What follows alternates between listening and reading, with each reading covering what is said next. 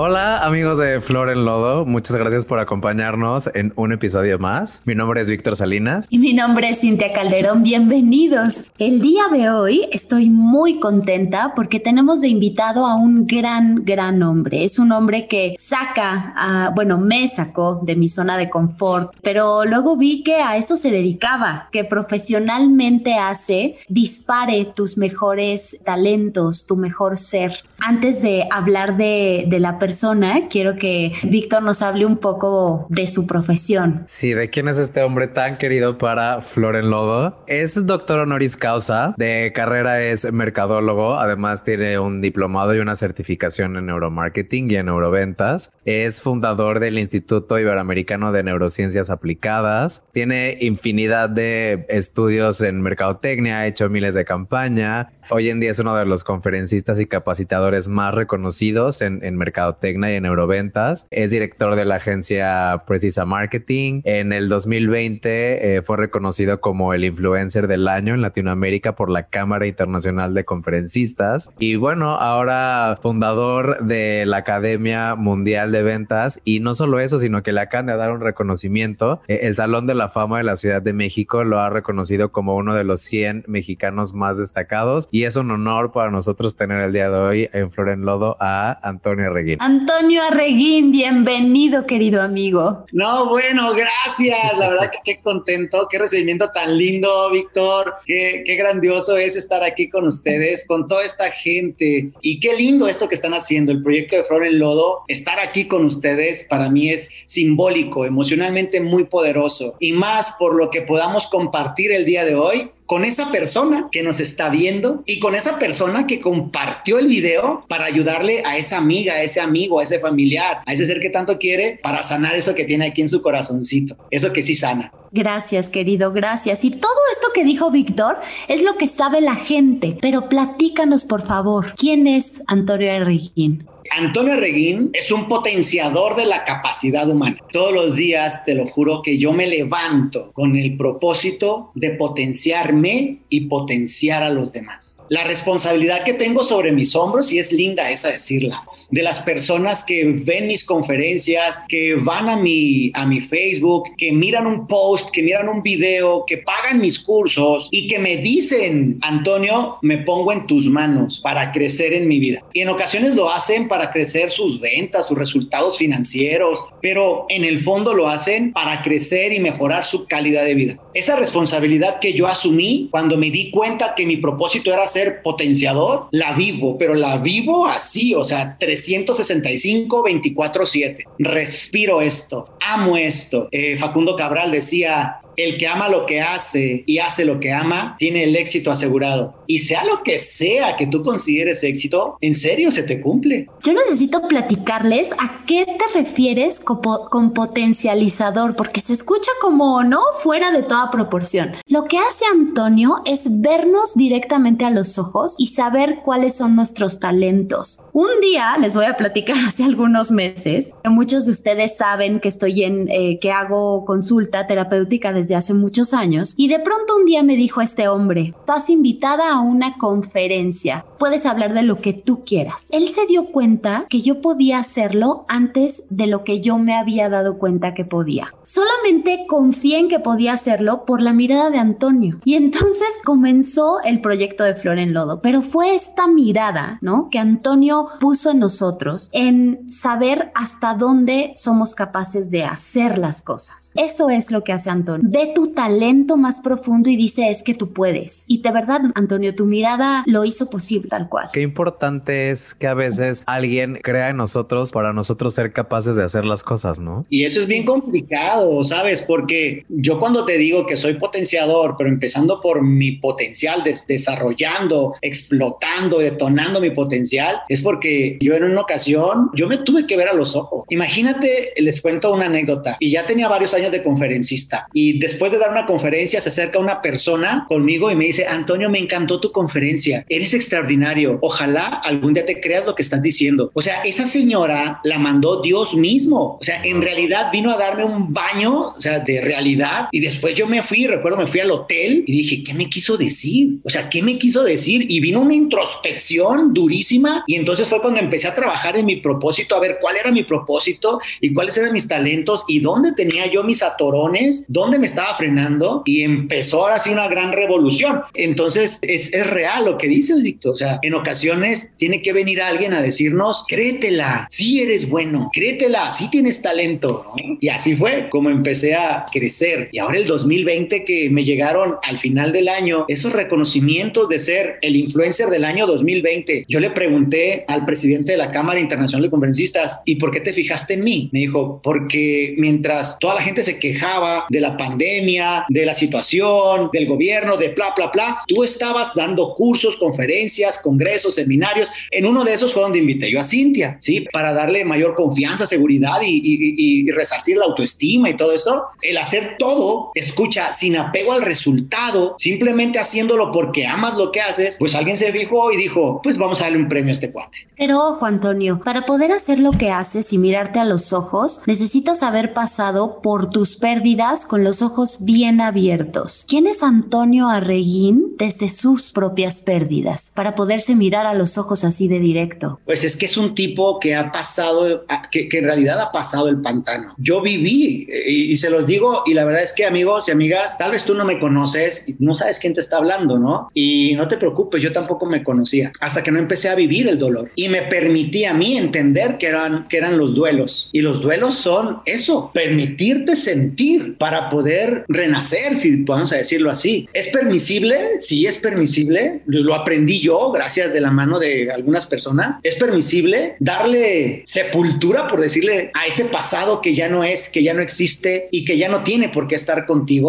Y que es preciso reconocer que tú puedes salir adelante. Sí, he tenido pérdidas en diferentes aspectos. Recuerdo perfectamente hace eh, alrededor de 12 años, yo me separé de mi primera esposa, pero no solamente fue eso, sino que esa ruptura vino acompañada, esa ruptura emocional, familiar, vino acompañada de un quiebre en mi negocio, la empresa que yo había fundado y de la cual tenía ya 11 años. Yo era el director general, era el representante legal, yo la había fundado, yo invité a un par de socios y los socios me dijeron, ¿sabes qué? Ya no eres útil en la empresa. Chu, chu, chu, chu, chu, chu. Como Steve Jobs le pasó más o menos, ¿no? Nada más que estos cuates ya no me mandaban llamar a Steve Jobs y, y eso fue un quiebre simultáneo, pero no agarré la onda. No entendí, porque mi ego no me lo permitía. Y también mi madurez, tal vez de la edad o, o, el momento, no sé, no me lo permitía. En ese entonces vino, ahora lo puedo saber, identificar, vino depresión de mi parte, vino abuso físico, mental de mí hacia mí, engordé impresionante y bueno, llegué a tener una deuda de alrededor de 350 mil dólares y cada vez me endeudaba más. En una ocasión fui hacia la casa de mi papá y le pedí dinero prestado para darle alimento a mis hijos. Mi papá me dio 100 pesos, algo así como 20 dólares. Y con esos 100 pesitos, yo fui a la tiendita de la esquina, me compré, lo recuerdo perfecto, un paquetito de arroz, un paquetito de frijol, un paquetito de salchichas y fui a la casa de mis hijos. Hay un botecito de leche. Y me sobraron unos cuantos pesitos. Y estaba sentado en la banqueta de la casa de mis hijos, recargado en la, en la barda, mirando el dinero que me había sobrado, mirando la comidita que llevaba y llorando me prometí que nunca más volvería a estar así. Mis hijos no tenían más que comer y eso no les duraba más que una o dos comiditas. Entonces yo tenía que moverme. Fíjate que apenas hace unos cuantos meses, platicando con mi papá y mi mamá en la mesa de la casa de mis padres, mi papá me dijo, hijo, no sabes cuánta vergüenza me diste ese día, cuánta pena me diste ese día. O sea, después de 12 años, mi corazón se volvió a contraer y le dije, papá, pues no es para menos, pero aquella persona ya no. Y así como ese quiebre, pues ya después tuve otros quiebres también, ¿no? Que ya me dejaron un una mucho mayor y más grande esta enseñanza y la que me tiene parado aquí hoy en día con todos estos reconocimientos rimbombantes y todas estas cosas que son de eh, que son del ego, son reconocimientos del ego, pero que también son producto, creo yo, de una sanación que viene desde el interior, desde el permitirme a mí vivir, sentir ese proceso de quiebre que tal vez tú o algún conocido o conocida tuya esté viviendo en este momento. Quebró su empresa, fracasó su matrimonio o su relación sentimental, o su amiga o su amigo resultó no ser quien creía que era y se cayó su mundo ese que nos creamos nosotros de cristal, que basamos en las expectativas de otras personas, ¿no? Y lo rompimos en miles de millones de pedazos. Entonces creemos que ya no se va a poder construir mi vida, tu vida o la vida de tu conocido o amiga. Pero el tema es que, que sí. Y justo creo que esa es flor en lodo, ¿verdad? O sea, esa flor hermosa, maravillosa que surge en un contexto que pareciera que no, no sería fértil, ¿no? Y qué es lo que necesitamos, ¿no? El lodo, las dificultades para salir adelante. ¿Qué otros quiebres se encontró Antonio Reguín en este camino hacia donde te encuentras hoy, querido? Fíjate que creo que yo diría que el más valioso, y lo voy a decir valioso porque me ayudó a, a, a, evaluarme a mí y a reencontrarme a mí, es el último quiebre que fue el de mi segundo matrimonio. Apenas hace, digamos, 14 meses o 15. Esa idealización de el algo con el alguien y de pronto darte cuenta que te dicen gracias por participar, chao, bye, y viene el ego otra vez y decir, ¿cómo a mí? O sea, ¿qué te, ¿cómo te atreves a dejarme a mí?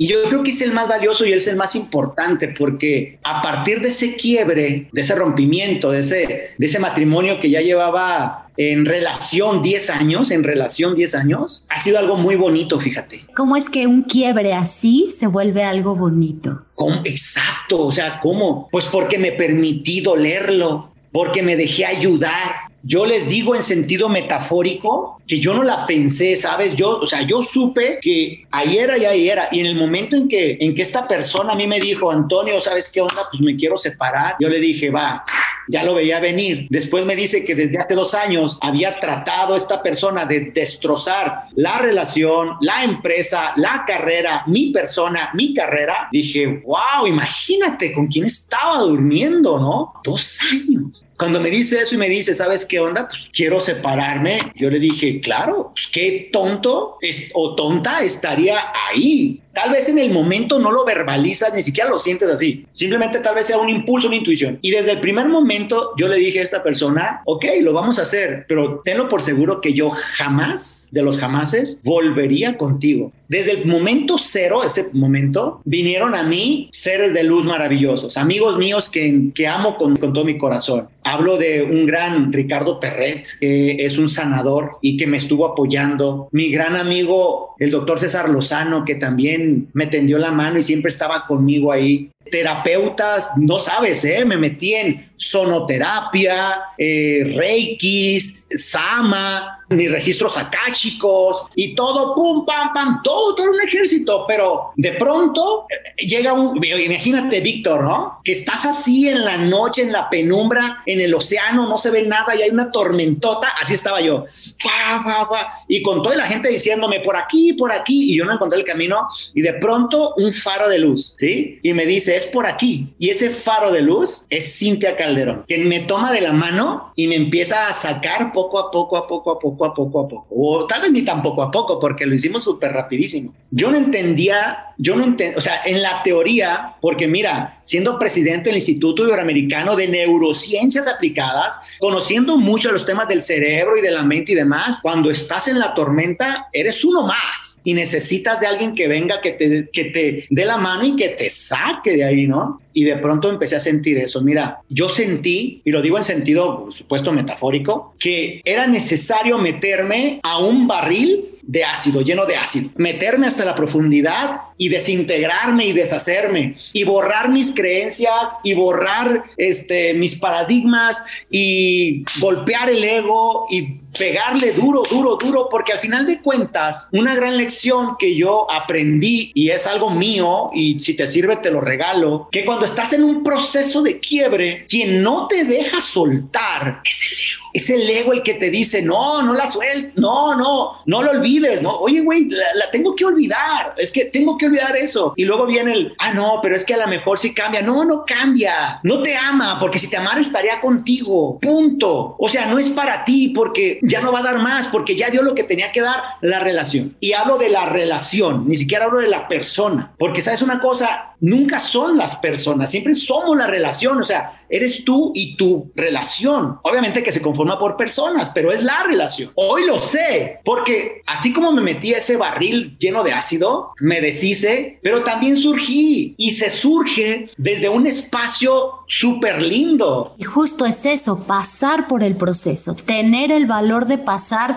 por todo lo que implica el dolor, por todo lo que implica. Aquí en Flor en Lodo hablamos mucho de duelos por personas que se mueren, pero justo hemos tratado poco el tema de cómo se, cómo duele el hecho de ver a una persona viva, continuar su vida y que nosotros necesitamos pasar por ese proceso de duelo. Y lo lograste y lo lograste como los grandes, querido, pasando por todas las etapas, de verdad pisando el lodo. Hacer consciente, ¿no? El, el que muchas veces el abuso físico y aviso eh, el abuso mental puede venir de nosotros hacia nosotros. Eso me resonó muchísimo porque, o sea, muchas veces no está en el otro, está en nosotros mismos y que no importa la cantidad de herramientas que pueda haber allá afuera, lo importante es como tú lo hiciste, darse chance y de lo que hablamos aquí es conectar con el dolor. Sentirlo, o sea, permítete, si tú estás en esto o conoces a alguien que está en esto, o sea, dale este video porque se tiene que permitir que le duela. Y sabes una cosa, el ego te lo va a evitar, el ego evita y de muchas formas y la mente, eh, eh, la mente inconsciente y la mente subconsciente te empiezan a gritar y te empiezan a boicotear el autosabotaje, o sea, el famoso autosabotaje, te empiezan a evitar y te ponen trabas y, sabes una cosa, se te va a descomponer el carro porque tienes que ir a una terapia, ¿sí? Vas a ir a la terapia y se te descompone el carro, este, se te acaba el saldo, se va la luz y empiezan a suceder miles de cosas que pareciera que son casualidades, pero nada es casualidad. Es el poder de tu mente inconsciente evitando, tratando de evitar que tú vayas a la sanación. Te lo digo en serio y te lo juro que si tú has pasado por esto me vas a entender. Y si estás pasando por eso me empezarás a comprender. Y si no lo has pasado guarda este video porque ojalá nunca te pase pero si te llega a pasar esta es una gran herramienta sabes qué grandes enseñanzas deja todo esto. Te acuerdas eh, que en una ocasión te dije Cintia y lo recuerdo perfecto porque estábamos hablando y yo estaba en la cocina de mi, de mi departamento y estaba y decía quiero gozar estos o sea yo decía dentro de mí fíjate como masoquismo no decía quiero gozar esto, porque al final lo tengo que compartir y estoy viviendo algo de mi vida importante. ¿Sabes una cosa? Yo miraba parejas, Víctor, miraba parejas como muy románticas y películas amorosas, decía, qué payasada es esa, me daba te lo juro, repulsión. Sentía repulsión ver a una pareja, es más, no les creía. Decía, ah, eso o sea, es falso, o sea, el amor ni existe, ¿sabes? Pero porque estaba parado ¿dónde? En el dolor, en el miedo, estaba en la parte oscura. En la desesperanza, en el dolor sin sentido. En el dolor sin sentido. Después me regalaste ese maravilloso libro, ¿verdad? De un hombre en busca de sentido de Víctor Frankl y que lo empecé a sentir, empecé a sentir, dije, güey, yo estoy en la gloria, ¿me entiendes? Entonces, bueno, empecé empecé, tu pregunta bien hermosa, o sea, ¿en quién me convertí? Yo creo que, yo creo que no me convertí en nadie, simplemente empecé a ser yo, o sea, el Toño de toda la vida, feliz, contento, salía con mi, ya empecé a salir con mis hijos a jugar béisbol, que es mi pasión deportiva,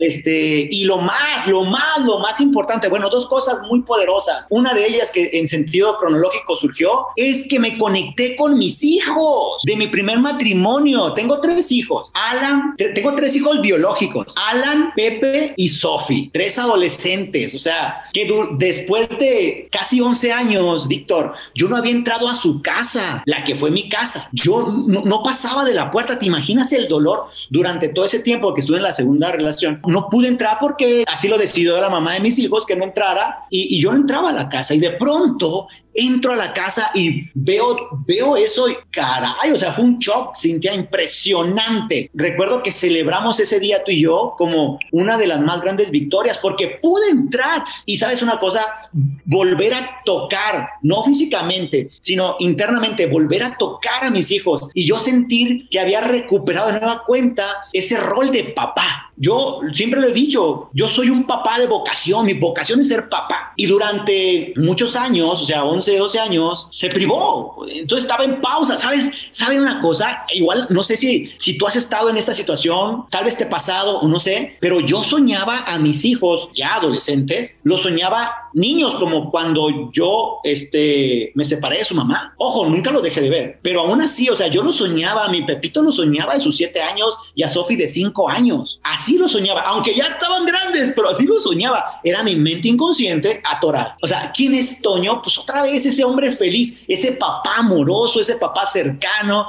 ese papá dador, protector, presente, a pesar de la distancia. O sea, hacemos lo posible por estar presente y al tiempo, y al tiempo, y al tiempo, eh, aquello que me daba repulsión, Víctor, ¿te acuerdas? Aquello que me daba repulsión, de pronto mi corazoncito volvió a ping, ping, ping, ping, mis ojos se volvieron a llenar de luz y llega a mi vida una mujer maravillosa. Cuando llega esta mujer a mi vida, justamente yo platicaba con ella en nuestras pláticas previas, ya sabes, del cortejo y demás. Ella también ha tenido sus quiebres, por supuesto. ¿eh? Y entonces platicábamos y decía, ¿sabes qué? Yo lo que busco en una mujer es una mujer sana, una mujer entera, una mujer que pueda sumar su 100 a mi 100, porque yo estoy en el 100. Entonces yo no voy a andar recogiendo mujer en pedazos, ¿no? Que el 75, el 50, no, no, no. Yo no estoy para andar con esas cosas. O sea, mis 40 y tantos años, ya yo no quiero, o sea, yo ya estoy como para hacer vida con una mujer que, que quiera hacer vida a partir, no porque me necesite, sino porque, o sea, no porque me necesite a mí, sino porque quiere sumar su amor y etcétera, ¿no? Y esas eran, así eran nuestras pláticas, pum, pum, pum. Y de pronto, pues ya, pues, se da el chispazo, ¿no? Entonces, ¿será, no será? Si le entramos con desconfianza ella, yo, porque, pues como quieras o no, o sea, quieras o no, o sea, cuando te quemas con la olla del agua, o sea, está el, agua en la, en la estufa y tú llegas y te quemas, a la siguiente que ves el olla en la estufa, pues ya le pones agarraderitas, le entras con desconfianza, hasta que no te das cuenta de que no tienes que temer, ¿no? Y eso solamente lo dan muchas cosas que también Cintia nos ha enseñado y se llaman acuerdos. Hoy en día te puedo decir que estoy viviendo el momento amoroso, sentimental en mi vida con pareja, más importante en mi vida. Justo lo platicábamos Maribel y yo. Jamás hubiera imaginado completo, así bonito. Sí lo imaginaba, pero no lo creía real o no lo creía para mí. Creía que era too much, demasiado. ¿Sabes qué? En los cuentos de hadas, en las películas, en las novelas, etcétera, ¿no? No, es, es, es idílico. Pero de pronto llegas y te paras en una relación basada en la confianza, en el respeto, en la admiración, en la comunicación y en los acuerdos, en la tolerancia también, en la tolerancia de la imperfección. Y eso lo platicamos mucho Maribel y yo. O sea, nuestra relación es tan imperfecta que la hace perfecta. Y lo que la hace perfecta es que reconocemos la imperfección y toleramos eso y mediamos y tenemos acuerdos bien lindos, ¿no? Bien, bien lindos, que también obviamente durante esta relación, como todas las relaciones, pasas por cositas, baches y demás, pero como ya estás en un plano más duro, los dos, pues ya sabes a dónde quieres ir. Vaya, ya no estás tonteando. Pero justo en la aceptación del otro, primero tiene que llegar la aceptación nuestra. Para todos los que nos están escuchando, después de un quiebre necesitamos mirarnos primero. ¿Quién quedó después de esa eh, deconstrucción de nosotros mismos cuando acaba una relación? ¿En quién me quiero convertir hoy? ¿Quién soy hoy después de los pedazos? ¿No? ¿Qué me gusta hacer? Porque normalmente en una relación nos vamos con los gustos del otro, con las necesidades del otro y termina y realmente no sabemos quiénes somos hoy, porque todo el tiempo estamos cambiando. Entonces, primero es quiénes somos hoy, nosotros, para poder de veras ver al otro y entonces hacer un nosotros después. Y justo fue eso lo que hiciste, querido. Ayer platicaba con Maribel eso, o sea, cómo los dos nos estamos entregando tan lindo, tan abierto, tan limpio a una relación que sabemos que es para ganar, donde no hay desconfianza, donde no hay, donde no hay miedo, donde estamos así, o sea, voy con mi 100, vienes con tu 100, vamos a ganar, vamos a ganar. Y en, mi, y en medio, pues obviamente también están mis hijos y también está mi hija, que es de, que es su hija, ¿no? Que, que es mi hija, ¿no? Por eso dije, yo tengo tres hijos biológicos y mi hija también mi barbarita. O sea, aun cuando todavía, digamos, es una relación que está en su proceso inicial, como las relaciones, ya sabes que tienen sus ciclos, ¿sí? Aun cuando estamos todavía en el enamoramiento, tenemos bien claro y como nunca, bueno, yo lo digo por mí y ella lo externa por ella, bueno, pero yo lo digo por mí, como nunca tengo claro hacia dónde voy, qué quiero, yo y qué estoy dispuesto a dar yo y también qué estoy dispuesto a aceptar y no aceptar. Y ahí es donde entran los acuerdos. Qué importante es esa parte de la comunicación y la negociación, ¿no? Me antoja aquí un poco platicar acerca del amor y del enamoramiento, justo cuando pasa esta etapa, ¿no? Que es fácil, que es como de emociones intensas y, y no tenemos que trabajar nada Justo el amor se trata de eso, de una decisión, de que cuando ya pasó el rush de, de la emoción, del erotismo, entonces hay que trabajar. No es que se acabe. mucha gente corre cuando ya no se sienten esas mariposas en el estómago o esa, esa fácil cercanía es justo cuando se tiene que trabajar. Cuando ya miramos todos los errores del otro, entonces ahí necesitamos trabajar para quedarnos, para estar, para estar presentes. Yo apelo a que mi experiencia me ayude a prolongar lo más posible y en infinito, en tiempo, este, este proceso del enamoramiento, porque creo que alguno de los dos debe de asumir el rol y los dos lo pueden asumir. En este caso, como sabemos que las relaciones son como péndulos, ¿sí? Entonces, de pronto, en el estado consciente, yo le reconozco a ella, le digo, wow, o sea, te veo más enamorada que nunca. Ella me dice, es que siempre estaba enamorada. Bueno, entonces soy yo el que tiene los ojos de enamoramiento, listo, ya.